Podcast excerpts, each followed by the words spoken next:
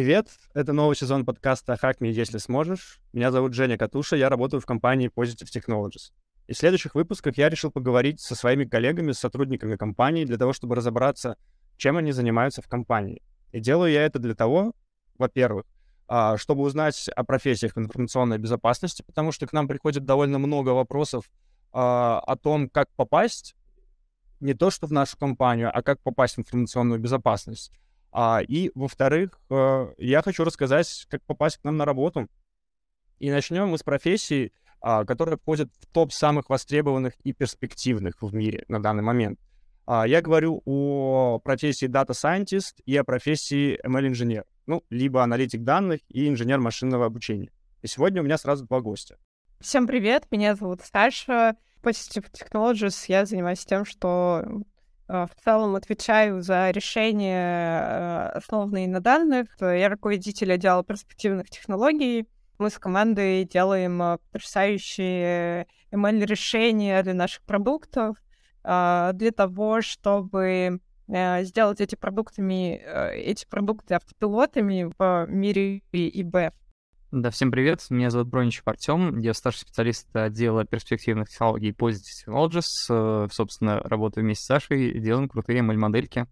А, я, наверное, хочу э, сразу сказать о том, как будет проходить наш диалог. Я взял реальную вакансию, которая размещена на нашем сайте, сайте Positive Technologies, и хочу а, проговорить с ребятами о тех задачах и требованиях, которые написаны в этой вакансии, чтобы вы понимали а, конкретно на практике, кто такой ML-инженер или Data Science. Дата-суетолог. Дата-суетолог, да. Чтобы максимально... Дата-сатанист, говорят. Дата-сатанист, да. А, чтобы дать вам максимальное количество полезной информации. И я хочу начать с определения двух этих э, специальностей. И э, я попросил э, рассказать, кто же это такие, чат GPT, который шумит уже последние несколько месяцев. Data Scientist — это специалист, который использует статистические навыки программирования для получения различных инсайтов и знаний из больших массивов данных. Обычно имеет образование в математике, статистике и программировании и может работать с большими и сложными наборами данных, чтобы идентифицировать закономерности и тенденции. Отвечает за создание прогностических моделей и визуализаций, чтобы коммуницировать свои находки нетехническим специалистам. ML-инженер проектирует, разрабатывает и обслуживает системы и инфраструктуру для поддержки развертывания моделей машинного обучения. Обычно имеет опыт программирования и разработки программного обеспечения и отвечает за такие задачи, как предварительная обработка данных, обучение и проверка моделей, а также развертывание моделей в производстве. Ребят, согласны ли вы с определениями, которые дала нейронка? Ну, я согласен, но все же не полностью. Мне вообще кажется, что ML-инженера очень сильно отдалили от дата-сайентиста. А, мы можем представить такую некоторый абстрактный отрезок, где на одном его конце будет дата-сайентист, а на другом разработчик. И вот мне видится, что позиция инженера по машинному обучению, ML-инженера, она примерно посередине. То есть он и делает ML-модельки, но при этом еще и заботится о том, как они дойдут до конечного потребителя в некотором смысле не побоится залезть по локоть э, в код, э, упаковать что-то в Docker, задеплоить и прочее. Ну, однако стоит э, также отметить, что в разных компаниях положение инженера на этом отрезке будет смещаться в одну из сторон. То есть где-то дата-сайентиста назвали ML-инженером, потому что слово модное, или же наоборот, где-то MLE может эти модели видеть только в готовом виде от других дата-сайентистов, и он уже только их готовит и отправляет на прод. Такая может быть ситуация. Ну да, я, наверное, соглашусь, потому что в разных компаниях разные названия профессий, направлений, вот, они подразумевают как разные, потому что вот, там пиар-специалист, наверное, ты согласишься, Женя, что тоже очень такая неоднозначная э, специальность. Э, я лично разделяю эти направления по там, сфере деятельности, да, вот есть Data Science, а есть Machine Learning казалось бы, два вот эти слова, а они это про одно и то же или немного по раз, про разные. И для меня Data Science, ну, как бы не только для меня, это мнение основано оно на там, разных аналитических э, вещах, да, которые э. В общем, я согласна с тем, что Data Science — это действительно анализ данных, это про вычленение из данных э, каких-то новых э, знаний, да. И в целом этого достаточно для дата сайентиста, чтобы остановиться. Да? У нас есть там группа пользователей, давайте разделим их там на еще более мелкие группы, да, чтобы понять, а, что они покупают, да, что они там, не знаю, или там какие-то свойства их. Машин ленинг — это уже автоматизация, да, получения какого-то ответа на данных, это те самые модельки, э, которые там нужно делать, внедрять, э, и, соответственно, машин ленинг инженер — такой человек, который э, ну, в каком-то смысле он и получает новые знания из данных, но он в том числе автоматизирует получение этого ответа с помощью модели машинного обучения, каких-то решений. И, конечно, очень часто это именно инженерная работа в том числе, потому что это должно соответствовать там, Э, условиям э, и ограничениям э, тех приложений, да, там, куда это встраивается, поэтому, ну, как бы, действительно, навыки кода и там какие-то инфраструктурные вещи, понимание их, это тоже важно. А может ли ML-инженер не быть дата-сайентологом? И наоборот? Ну, собственно, я про это, это и сказал, да, то есть дата-сайентист может быть ML-инженером, потому что его так просто назвали. Потому что, говорю, слово модное. Или наоборот, э, я собеседовался в некоторые компании, в которые, которым нужен был ML-инженер, но в него они вкладывали исключительно специалисты, которые от других дата-сайентистов забирают эти модели и просто их упаковывает, отправляет на прод. Но при этом он ML-инженер, хотя он с моделями, по сути, работает только уже как с какими-то файлами, по сути, а не как под капотом и прочее, прочее. А почему, кстати, интересный вопрос. Я посмотрел довольно много вакансий, не только на нашем сайте, но смотрел и на других сайтах. А ML-инженеры, дата-сайентисты всегда идут через флеш. То есть Чтобы это индексировалось. в компаниях... А, понятно. Индексация но... наше все. Но действительно, то есть э, это такое... Э, Э, есть э, особенности, да, кого мы как-то называем. И, конечно, вот в вакансиях э, каждый старается описать, а что конкретно, ну, в этой роли подразумевается. Потому что где-то это смесь там аналитика, где-то продукт-оунера, да, какого-то, где-то это инженерные вещи очень важны, какой-то определенный стак технологий важен, или есть какая-то особенность в данных, с которыми приходится работать.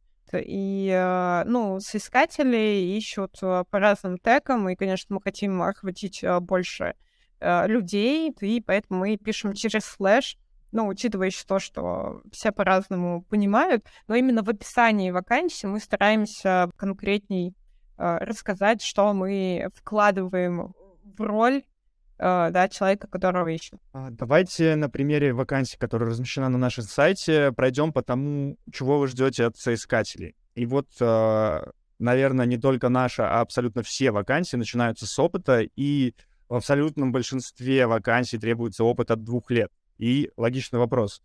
А где э, специалисту набраться опыта?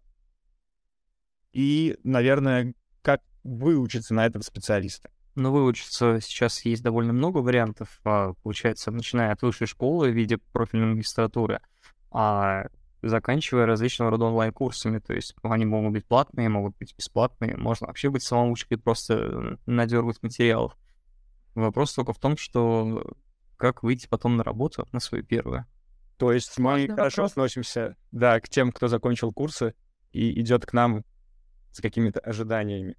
Ну, здесь вопрос бэкграунда на самом деле. То есть, э, на самом деле, это наши конкретные вакансии, да, что вот нам сейчас требуются специалисты вот такого уровня, вот с таким опытом. А, вообще, конечно, у нас э, и в команде есть э, начинающие специалисты, которые уже подрастают, да, и, а, возможно, вскоре мы будем готовы взять к себе еще, да, для вот этой преемственности. Поэтому на самом деле вакансии есть, набирают на стажировки, то есть такой, такое сообщество Open Data Science, и там на самом деле, ну, периодически это не редкость. А, в общем, да, набирают джунов, э, и это не проблема а, действительно поработать а, в компании в какой-то еще, набраться опыта и потом поменять компанию, сферу интересов. Ну, так все-таки случается. Поэтому мы именно рассчитываем на такой вариант, да, что да, какой-то уже подросший специалист, у которого больше двух лет опыта, захочет э, поменять э, там, компанию, и наши задачи ему окажутся интересными. А можно ли перейти вообще с другой профессии? И, наверное, интересен вопрос, с какой из э, профессий можно достаточно бесшовно перейти к вам? Думаю, можно перейти из другой профессии. Здесь уже все зависит от э, мотивации человека, от его желаний. И вообще я сам по образованию электроэнергетик. В сферу данных пришел с должности инженера по расчету электрических режимов. То есть ну, довольно далеко, пусть и технический специалист, но... Да, в следующий раз мы в продукты с помощью Артема будем встраивать удары током в пользователей, которые делают что-то нелегитимное. Ну, почему бы и нет? Ну, собственно, я могу что сказать? Вот бесшовности какой-то не получилось, э, ну, не получилось. То есть не было да, просто, но могу сказать, что это реально. И с релевантным IT-образованием, конечно, входить было бы гораздо проще. Но есть некоторые лайфхаки, как э, можно как бы сделать переход более плавным, э, потому что, например, когда я, я на самом деле закончил курсы. То есть после высшего образования я прошел курсы, если у нас можно называть, скажу, какие есть. Нельзя, то я не буду. Давай, конечно, давай. А, да, я заканчивал э, курс Яндекс Практику аналитик данных, причем я заканчивал бесплатно по программе от университета 2035. Это такая вот э, урезанная часть версии аналитик данных. Соответственно, потом меня тема заинтересовала, получилось э, чего-то писать такой первый свой первый свой код на питоне. Потом начал проходить э, программы на портале «Открытое образование». На степике есть замечательные курсы по машинному обучению, которые рассказывают, что такое машинное обучение, прям буквально на пальцах, без программирования. И, кстати, это и помогло мне пройти мой первый собеседование. Чтобы упростить свой переход на э, какую-то IT-специальность, когда вы проходите курсы, вы можете уже на текущем рабочем месте, не меняя свою работу, э, пробовать как-то уже применять свои знания. У меня так и получилось, собственно начал какие-то примитивные автоматизации делать на этом питоне, то есть какие-то, не знаю, там выгрузки в Excel, чтобы они делались уже не руками, а именно автоматически. Вот, поэтому всегда можно найти приложение как раз-таки знаний программирования в анализе данных, наверное, на своей работе. Раз уж ты заговорил о питоне, а на каком уровне вообще его нужно знать для того, чтобы попасть на работу? Для каждой роли, для там джуниора, для медла, для человека, претендующего на, сень... на сеньора, да, у нас вот разные э, требования.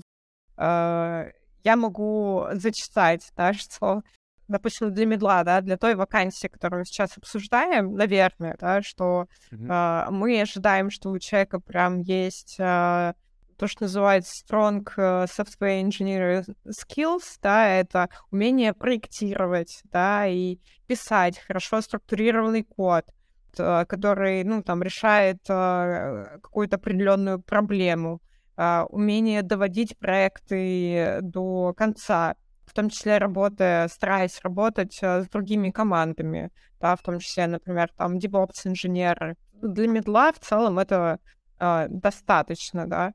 Если ты делаешь какой-то код, ну, вернее, или там прикасаешься к какому-то проекту, да, он всегда становится лучше после тебя, потому что, э, может быть, Наоборот. может стать хуже, да. То он может а, обсуждать уже какую-то постановку бизнес-задачи. И э, если какие-то косяки джунов, они, это может быть более лояльным к этому, то, конечно же, э, к человеку более там, высокого уровня, конечно, ожидается, что каких-то совсем глупостей не будет, э, либо, ну, то есть не нужно прям проверять каждый шаг, достаточно какое-то э, доверие, да, и уже ты оцениваешь результат, насколько это хорошо.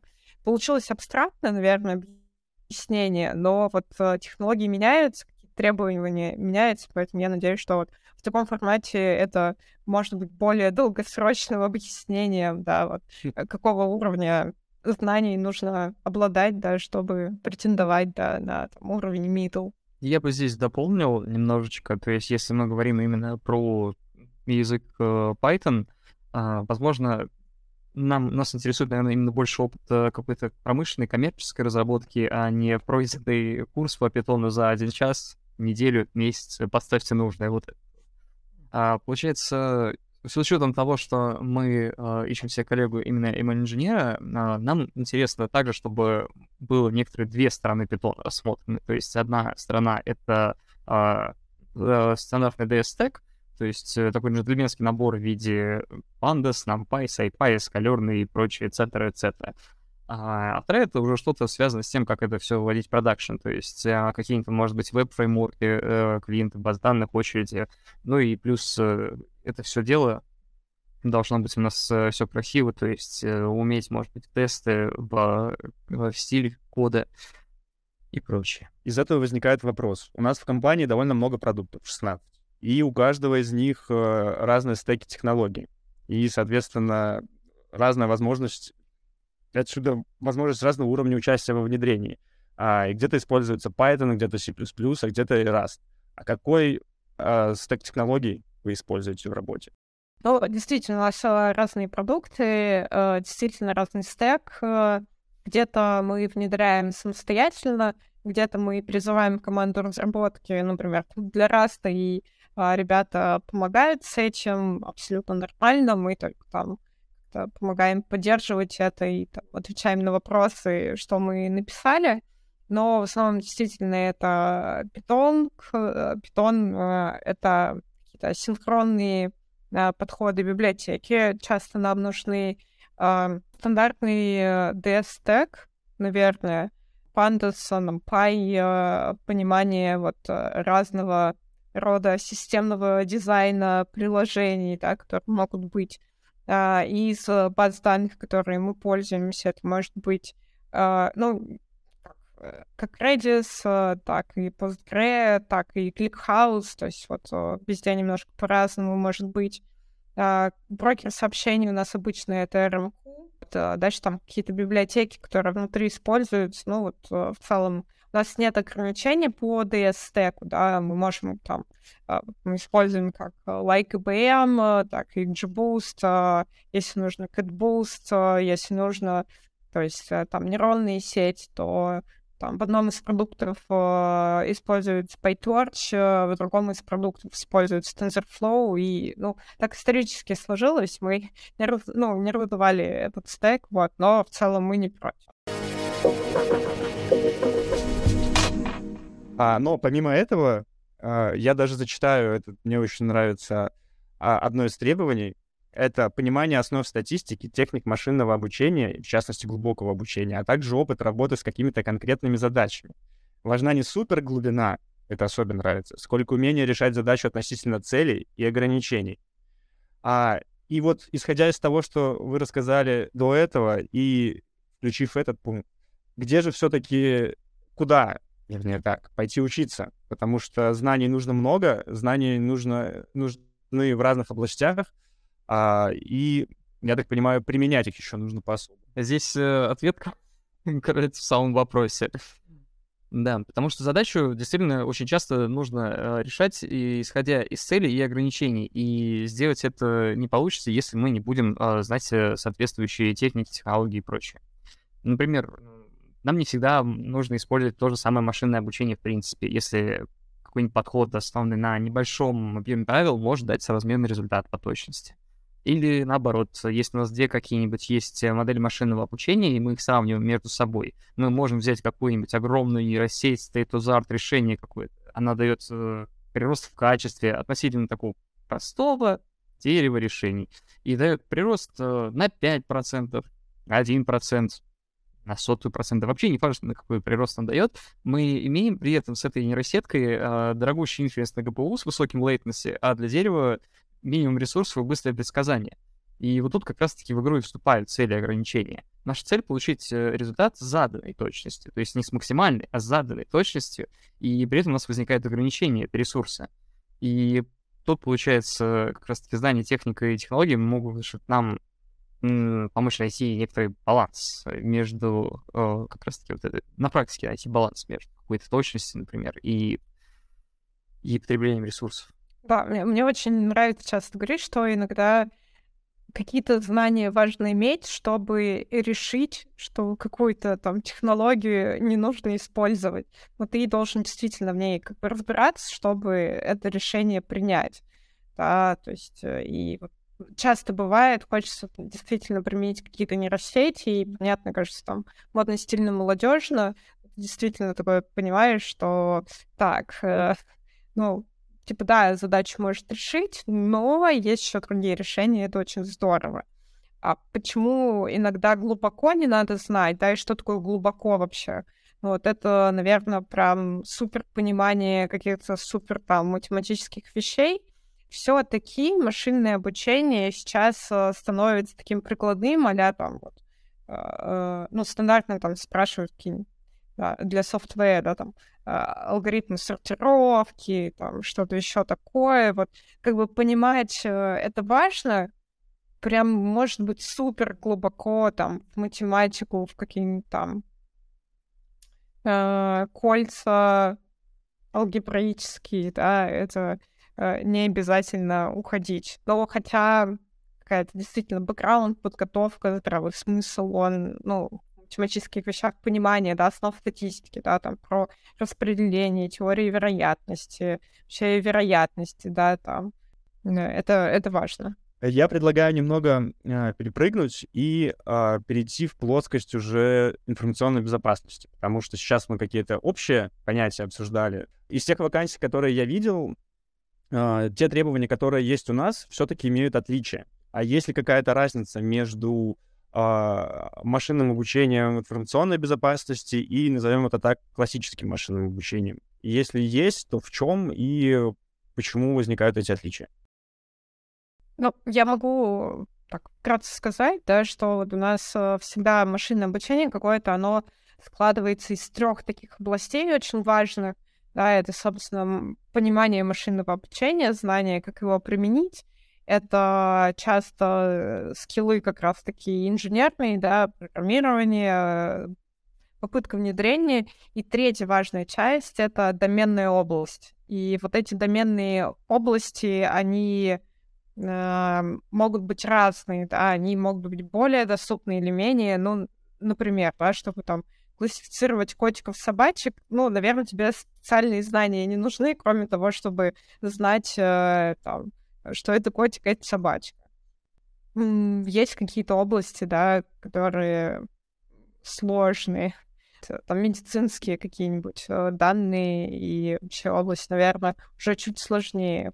И э, область безопасности — это такая же доменная область, то есть ты работаешь с данными, и ты, ну, должен как минимум хотеть разобраться, да. Да, я бы не сказал, что применение MLVB — это что-то такое не классическое. Мы на этот вопрос можем посмотреть под некоторым другим углом. Мне тоже наиболее часто в поиске попадались вакансии там, в телекоме, финтехе, ритейле, но при этом там многие задачи могут быть завязаны на пользователя, какой-нибудь э, скоринг, прогнозирование оттока, рекомендательной системы и прочее. А, возможно, от этого и формируется вот такое мнение или стереотип, э, что именно это и есть тот самый классический DS. А, при этом э, Data Science и в целом машинное обучение э, может применяться и в других отраслях, например, в промышленности. А, там уже задачи будут более такие специфические, наверное, от того менее тиражируемые. И, например, на одном хакатоне металлургической компании нужно было прогнозировать температуру чугуна и содержание углерода в процессе продукции. То есть э, вряд ли это мы сможем тиражировать более чем на какую-то другую металлургическую компанию, у которой есть примерно такой же технологический процесс. Ну или, к примеру, энергетическая компания хочет прогнозировать э, техническое состояние оборудования и определять э, там, наличие повреждений до наступления отказа. А чем тогда ИБ в этой ситуации будет отличаться? Мне вот напрашивается эта аналогия. Э, мы в ИБ также решаем такие вот нишевые задачи, направленные, например, на то, чтобы обнаружить злоумышленника, но до того, как он успеет что-то натворить плохое. Да, это же большой такой тренд индустриальный, в том смысле, что ну, многие технологические процессы, где сейчас участвует человек, они могут быть опасными, ну, просто физически uh-huh. для здоровья. И поэтому стараются, ну, автоматизировать эту деятельность, да, и перенести вот эти когнитивные всякие вещи э, экспертов, людей, которые с этим работают, да, вот э, в какие-то такие умные алгоритмы. Ну, например, да, э, если, ну, есть там опасные зоны определенные, да, какие-нибудь там около ядерного реактора, но есть такая профессия у человека, который обязан в эту там э, зону войти и проверить, что все хорошо. Ну, понятно, что человек в этом случае получает какие-то облучения, да, и, ну, чаще всего так бывает, что, ну, как бы, ну, все в порядке. Это действительно делается там для каких-то, ну, для какого-то более быстрого реагирования. И тогда вопрос, да, вот с появлением каких-то технологий, а зачем нам здесь человек, когда у нас там есть а дроны? Мы можем запустить дрон, который пролетит, все проверит, вот, человек там посмотрит. А дальше вопрос, типа, а точно ли человек на это должен смотреть, да, и дальше там мы можем, ну, как бы, там, тоже автоматизировать и там детектировать какие-то заранее ну, вещи, которые э, должны вызвать подозрения, потому что у человека все равно есть вот этот человеческий фактор, устал, недостаточно квалификации, вот этого всего, и вот как бы мы раскручиваем эту вещь, да, полностью автоматизированных каких-то процессов. Вообще, какую информацию вы можете собрать о пользователей? Мы работаем с теми данными, которые попадают в наши продукты, потому что мы именно для этих продуктов и делаем какие-то решения. Да.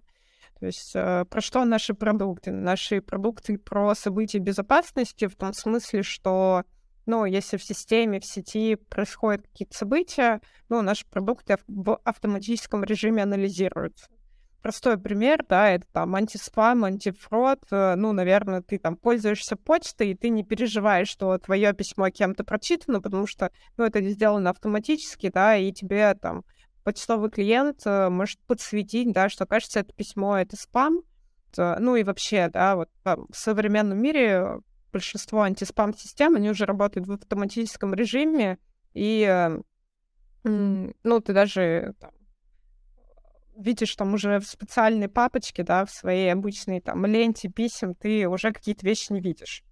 И, ну, это настолько для нас естественно, и никто уже не парится над тем, что мои письма там читают, какая-то штука, вот, что же делать? И, собственно, вот с поведением, ну, то же самое, это делается в автоматическом режиме, э, анализируются там те процессы, которые ты запускаешь э, в системе, анализируются там сайты, на которые ты ходишь. Ну, если ты заходишь на тот сайт и скачиваешь э, какие-то данные, которые несут угрозу, вот задача наших э, инструментов — это задетектировать и либо предупредить, да, либо там превентивно запретить э, вообще это делать.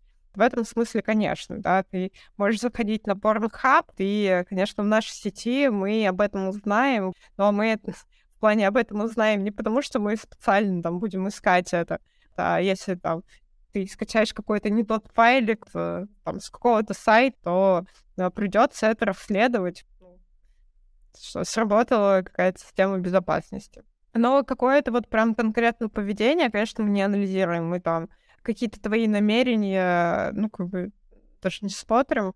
Вот, то есть здесь э, простая, простая задача сказать, да, то есть там плохо, хорошо, да, то есть несет ли это угрозу безопасности информационной, конечно. Например, у нас есть продукт CM, он э, собирает э, логи э, разных событий из, э, к примеру, операционной системы Windows.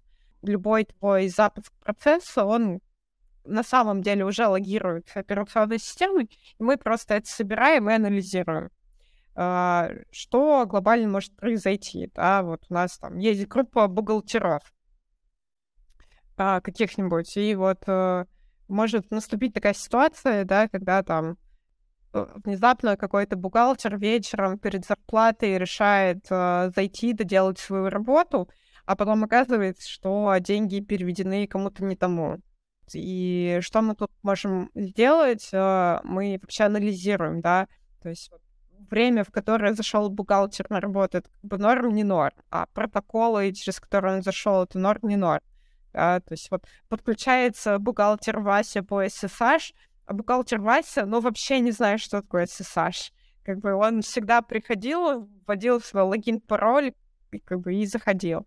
Да, он запускает какие-то программы, да, вот э, программы могут быть, э, ну, как бы нетипичны, да, если у нас бухгалтер запускает какой-нибудь там Visual код, то, ну, это система для э, редактор для разработки кода, вот, то, наверное, это как-то очень странно. Если бухгалтер никогда не запускал 1С, всегда работал в Excel, но тут запустил 1С, это нормально.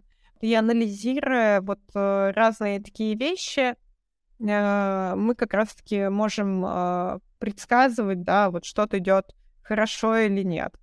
Или, например, часто бывает, да, присылает какой-то файлик, и ты его открываешь, и все там шифруется, и вот вообще, да, ты там открываешь Outlook, у тебя там письмо, ты скачиваешь Word документ, а у тебя Word документ почему-то вызывает CMD.exe.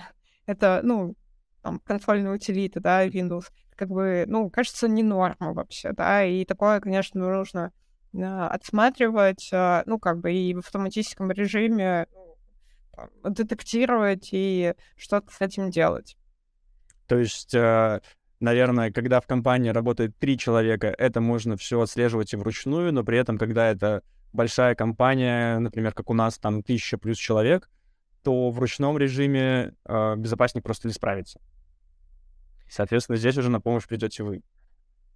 Да, конечно, нужна целая команда, чтобы вообще смотреть, э, что там вот это вот все происходит, да, и классические Uh, есть uh, такие подразделения, которые называются Security Operation Center, да, они смотрят uh, в наши продукты, смотрят на вот эти события безопасности и там решают, ты там запустил какую-то вредоносную вещь, это, ну или не вредоносную, да, подозрительную, потому что ну, не все программы так однозначно.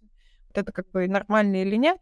И наша задача как ML команда это вообще автоматизировать эту деятельность, да, чтобы э, принятие решения о том, что вот реально какой-то инцидент или это пока просто подозрительно, они все принимались автоматически и не требовалось э, много специалистов, э, чтобы это все мониторить.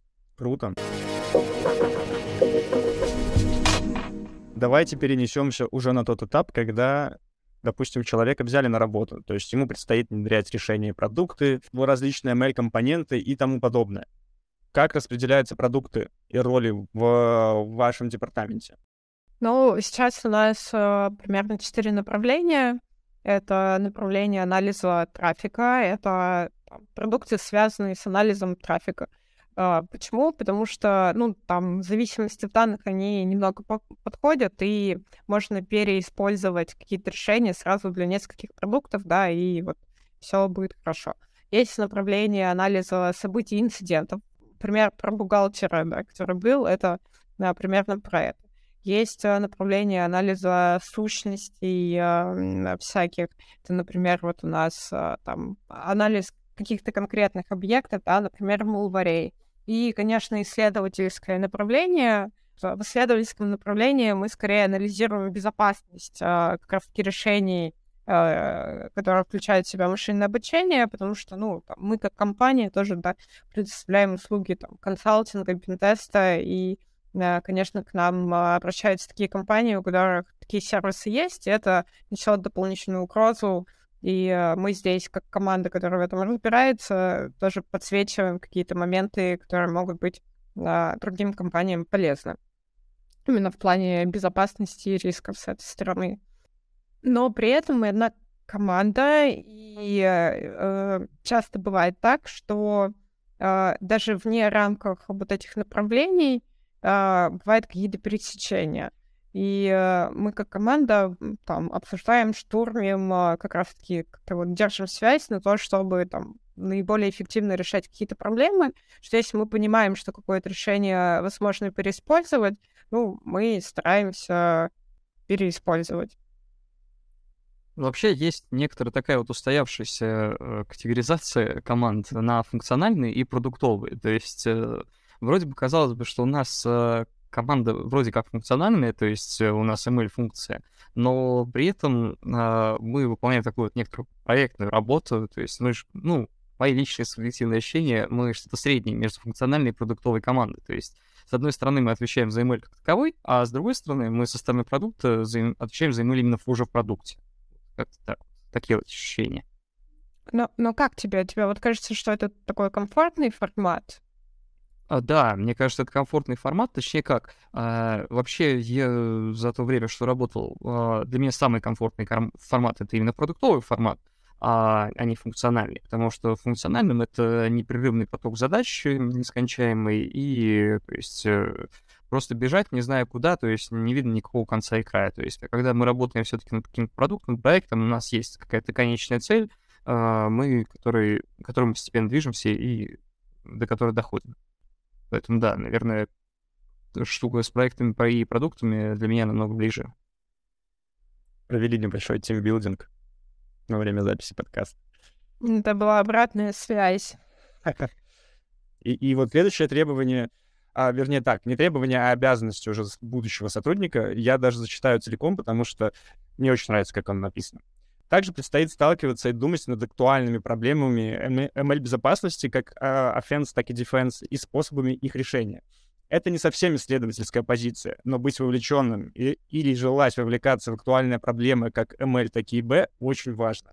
Мы постоянно вовлечены, у нас э, такая честная связь э, как с продуктовой командой, так э, с экспертными командами. У нас вообще, когда мы делаем какую-либо задачу, создается такая виртуальная команда, состоящая, собственно, из экспертов, представителей продукта, ну, чтобы как раз всякие вот э, вещи учесть, и мы таким дружным составом на задачку ведем. Там делимся результатами, штурмим, как можно улучшить, понимаем, как это лучше внедрять, и вот э, как-то движемся. Это на самом деле, мне кажется, такой очень важная для нас э, часть, да, почему там мы вообще работаем, и наши решения не работают.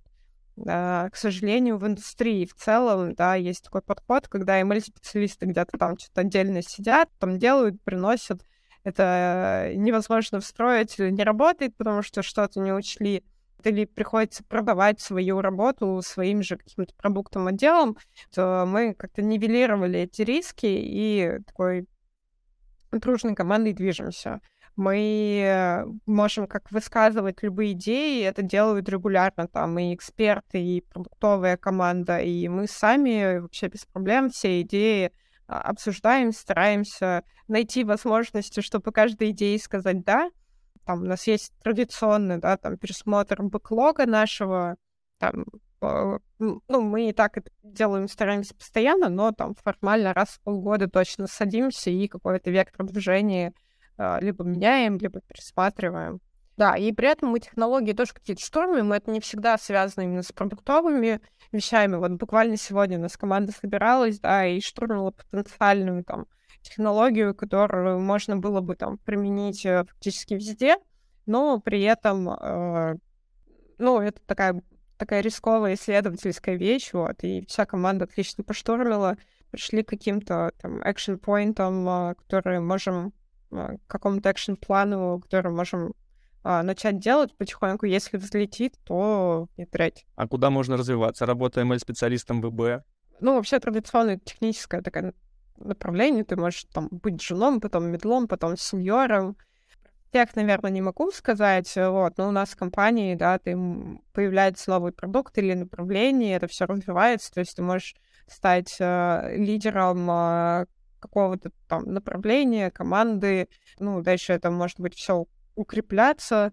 Вот, э, у нас такие большие амбициозные планы, поэтому, мне кажется, тут рост, он такой заканчивает собственной фантазией скорее, в здравом смысле. И у нас э, такая очень интересная особенность, что, наверное, там, Женя, ты точно можешь подметить, что у нас очень такая гибкая структура, и мы даже там за последние несколько лет э, с Э, с развитием новых продуктов или направлений у нас люди, они как бы очень прям так меняются в своих э, должностях и обязанностях, да, там, там были эксперты руководителями, создался новый продукт, им стало интересно, они отделились, да, от команды, бросили это руководство, да, на следующего подрастающего поколения. Это вам, наверное, доставляет, а человеку интересно, да, то есть попробовать что новое, вырастить новый какой-то продукт, и вот такие возможности есть, и это, мне кажется, очень здорово.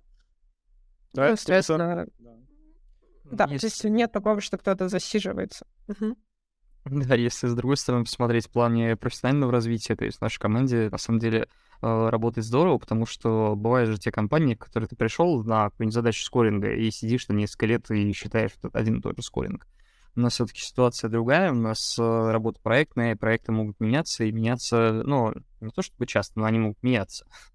Вот, получается, в один как бы промежуток времени ты будешь работать там с нейросетками, какие-то э, штуки делать интересные, потом в рекомендательные системы полезешь и прочее.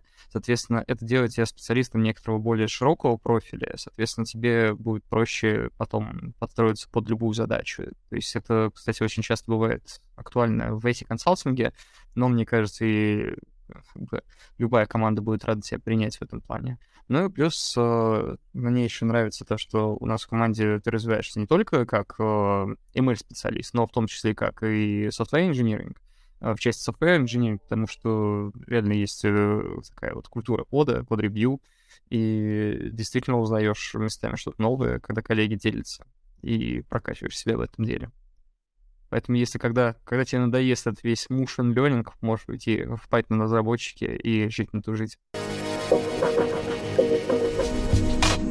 Ребят, наверное, от вас двоих хотел бы услышать какие-то значимые достижения, возможно, лично с вами, либо с продуктом, либо, наоборот, косяки, но косяки, которые удалось исправить. К этому надо было готовиться, надо вспомнить какие-то косяки. Я, я думаю, есть, да, я просто... Ну, то есть, я не знаю, у меня просто привычка такая давать обратную связь э, довольно близко э, к этому моменту, вот, и э, поэтому там о косяках э, там, э, своей команды я быстро забываю, потому что такой вернулся, исправились, вообще вопросов нет. Ну, давайте я расскажу один свой косяк. Как такой. Был он... Давай, достижений. Да, был у меня в карьере некоторый такой вот косячок. Э, Когда я только устроился на свою первую работу в ДС, э, что я сделал? Правильно, я прогнозировал временные ряды, причем не стационарные временные ряды, при помощи деревянных моделей. Занавес. Пау.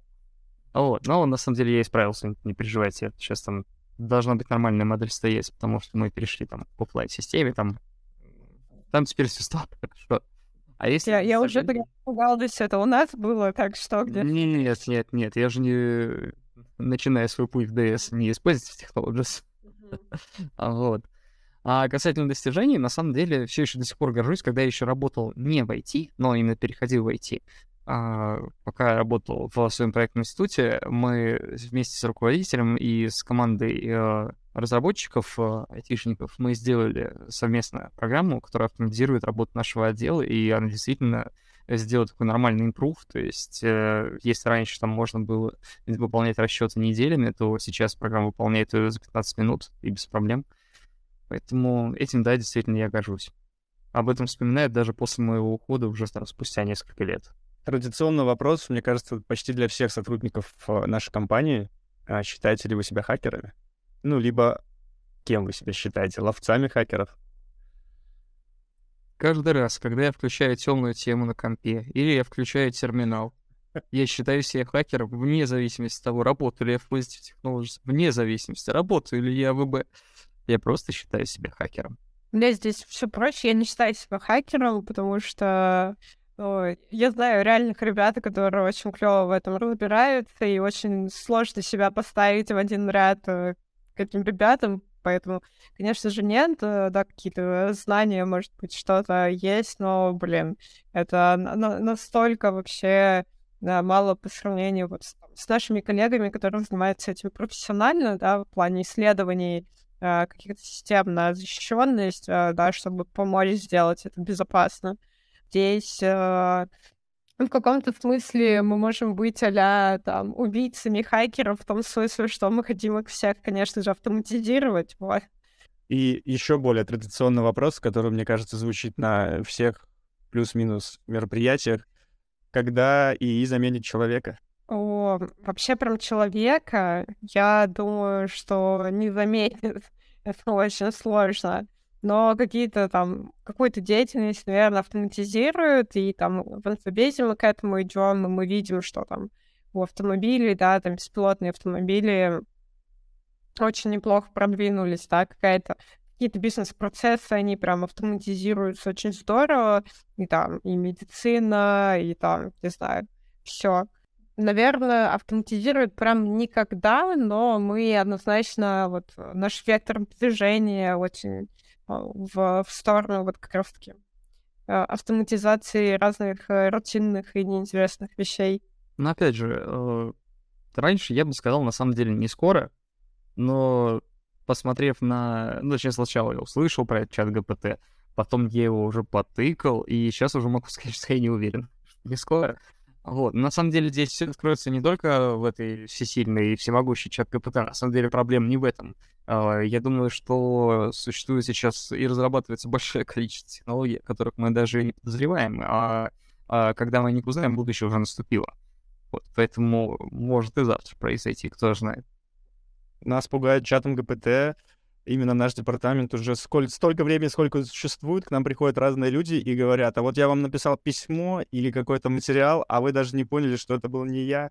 Не, ну видишь, ты и в одном и в другом случае на самом деле нужна была помощь человека, да, чтобы сгенерировать какое-то описание, тебе тоже нужно задать, типа, что ты хочешь, а потом проверить, а потом факт-чек еще, да, все таки там чат GPT, он это не поисковая система, и она не, ну, как бы не, ну, не создавалась как поисковая система, которая тебе может рассказать правдивый факт. Да, и у нас э, есть очень много случаев, да, когда факты, которые генерирует чат GPT, оказывались, ну, некорректными. Это, ну, может помочь в копирайтинге, да, в написании текста, в формулировании. Ну, какие-то вещи, конечно, как помощник, очень здорово. А, станут ли когда-нибудь поисковые системы аналогами чата GPT, это вот прям интересно. Но опять же, в интернете можно найти все и э, как бы э, найти любое подтверждение самому безумному мнению. Поэтому тут э, я бы еще подумала, насколько быстро все это заменится.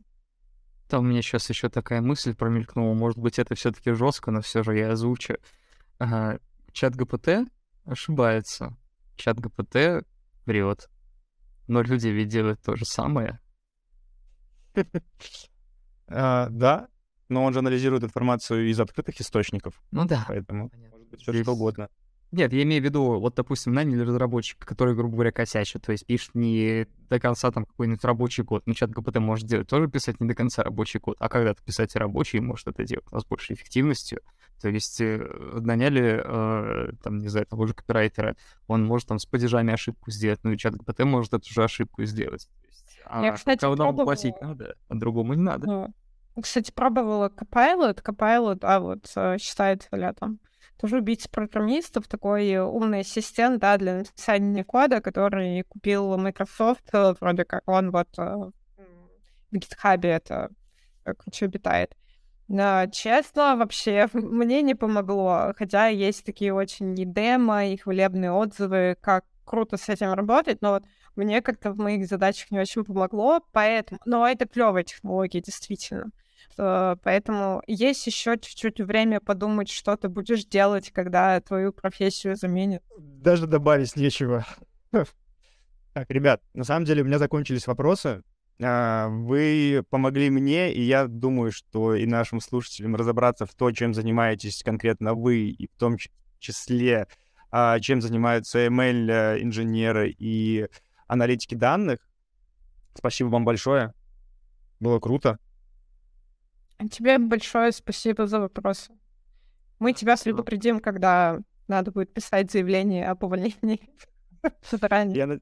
Заявление придет от какого-нибудь чат-бота, я так полагаю. Да-да-да. В описании к этому подкасту мы разместим статью, а, ссылку на нашу статью на Хабре, где мы дали реально подробные рекомендации. Мне кажется, там 50 плюс различных ресурсов, где учиться, где практиковаться.